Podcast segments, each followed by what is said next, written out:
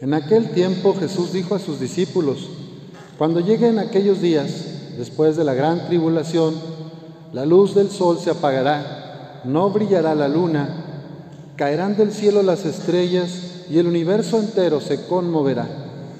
Entonces verán venir al Hijo del Hombre sobre las nubes con gran poder y majestad. Y él enviará a sus ángeles a congregar a sus elegidos desde los cuatro puntos cardinales y desde lo más profundo de la tierra hasta lo más alto del cielo. Entiendan esto con el ejemplo de la higuera. Cuando las ramas se ponen tiernas y brotan las hojas, ustedes saben que el verano está cerca. Así también, cuando vean ustedes que suceden estas cosas, sepan que el fin ya está cerca, ya está a la puerta. En verdad que no pasará esta generación sin que todo esto se cumpla. Podrán dejar de existir el cielo y la tierra, pero mis palabras no dejarán de cumplirse. Nadie conoce el día ni la hora, ni los ángeles del cielo, ni el Hijo solamente el Padre. Palabra del Señor. Gloria a ti, Señor Jesús. Pueden sentarse para escuchar una reflexión de la palabra. Siglo tras siglo, década tras década, hay personas que surgen con estos mensajes de terror. Ahora sí, ya se viene el fin del mundo y que Dios nos agarre confesados. Mira los maremotos, mira los tsunamis, los temblores, mira estas guerras, mira esta pandemia. Ahora sí, ya está sucediendo todo eso que está en la Biblia.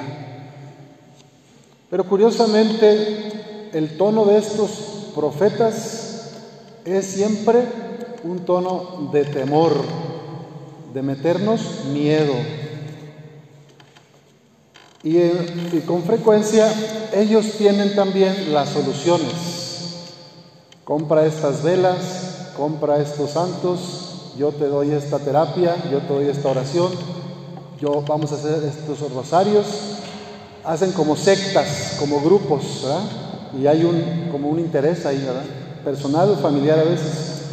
Y ahora en WhatsApp, ¿verdad? Les llegan, no sé si les llegan esas mismas, no, que la pandemia, que el chip, que nos van a controlar, que ahora sí el 666 y les ha pasado eso, ¿no? Si los ven esos mensajes de, ahora sí esto ya no tiene solución y Dios está muy enojado. Bueno, Vamos a contextualizar estas lecturas. ¿En qué tiempo fueron escritas y a quién están dirigidas? Y, si hay algo para nosotros hoy.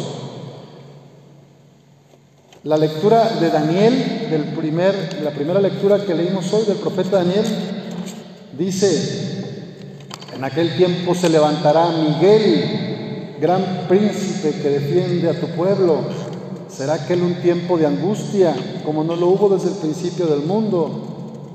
Entonces se salvará tu pueblo. Chequen eso, se salvará tu pueblo. El príncipe de los ejércitos celestiales, San Miguel, está para salvar al pueblo. Esta es una buena noticia para nosotros.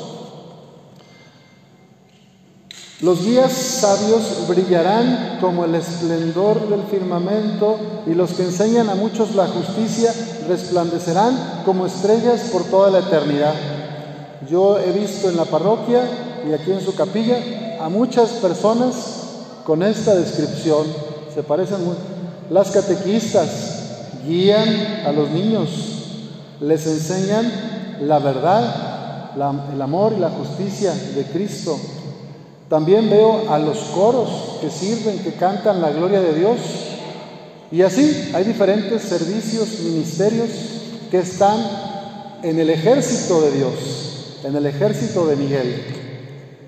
Están los ministerios sociales también, la medicina alternativa, las mujeres que acompañan a otras mujeres maltratadas, promotoras de paz. Están eh, el Gerardi, que apoya hace todo lo de los derechos humanos, la Casa de Migrantes. En el tiempo de Jesús había mucha esclavitud, mucha opresión, muchas injusticias. Y estas lecturas que escuchamos de Daniel nos dicen, el que tiene la última palabra es Cristo, no el mal, no las injusticias. Tengan esperanza. Este género que se conoce como género apocalíptico no es un género para meterte miedo y terror, es un género de esperanza, es una noticia de amor, de que el, Rey de la historia, Cristo, Rey del universo, viene con poder, con gran poder y majestad, para salvar a su pueblo. En ese tiempo el pueblo de Israel había estado sometido por siglos, primero por Babilonia, luego por Persia, luego por Egipto, desterrados, exiliados, masacrados, etc. Y yo pregunto, hoy nosotros, ¿de qué estamos esclavizados? ¿Qué nos mantiene esclavizados? ¿Cuáles son esos opresores que lastiman la dignidad de las hijas y de los hijos de Dios? Y les comento algunos que yo he compartido con personas de otras capillas. ¿De qué necesitamos convertirnos? ¿Cuáles son esos ídolos que nos mantienen lejos del amor de Dios? Pues miren, algunos son comer prójimo.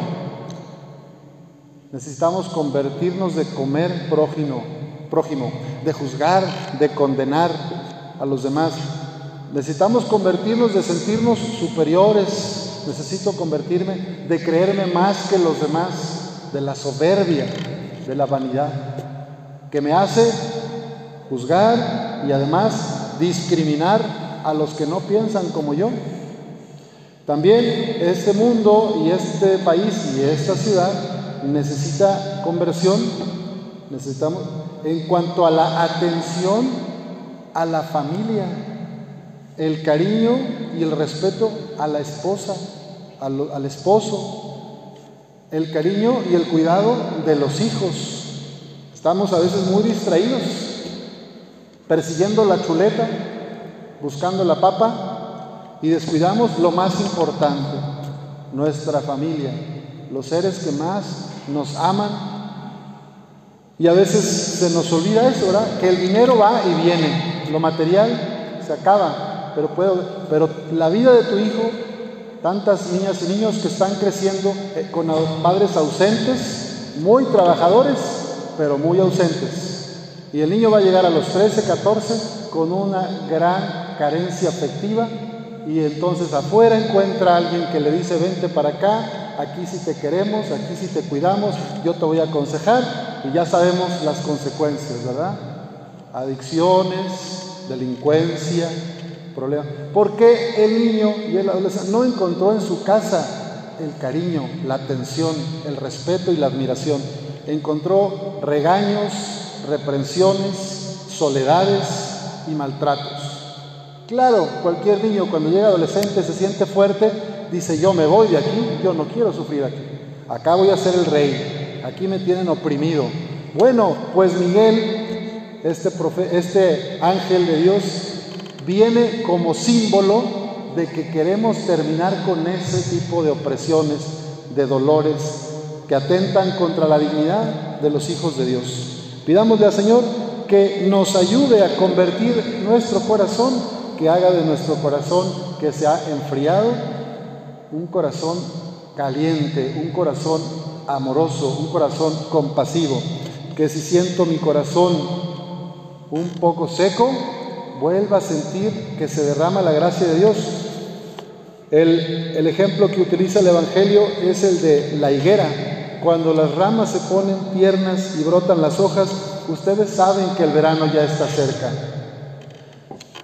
Frente a los últimos tiempos personales, porque cada quien le va a llamar en distinto momento Dios, a mí en un momento diferente a ti, pues nos toca revisar el corazón como esa higuera. ¿Estoy dando frutos de amor, de paz, de alegría y esperanza? ¿O estoy dando frutos amargos, de dolor, de golpes, de insultos, de rencores, de odios? ¿Cuáles son los frutos que está dando mi corazón? Pidámosle al Señor, por intercesión de Nuestra Señora, la Virgen de Guadalupe, que cuando Él venga a nuestro juicio personal y nos llame, y también al juicio universal, nos encuentre amando y sirviendo, perdonando, animando, motivando a los demás, en vez de apachurrarlos, en vez de juzgarlos, que nos encuentre dando esperanza y consuelo a los que más sufren. Hoy es la jornada mundial de los pobres.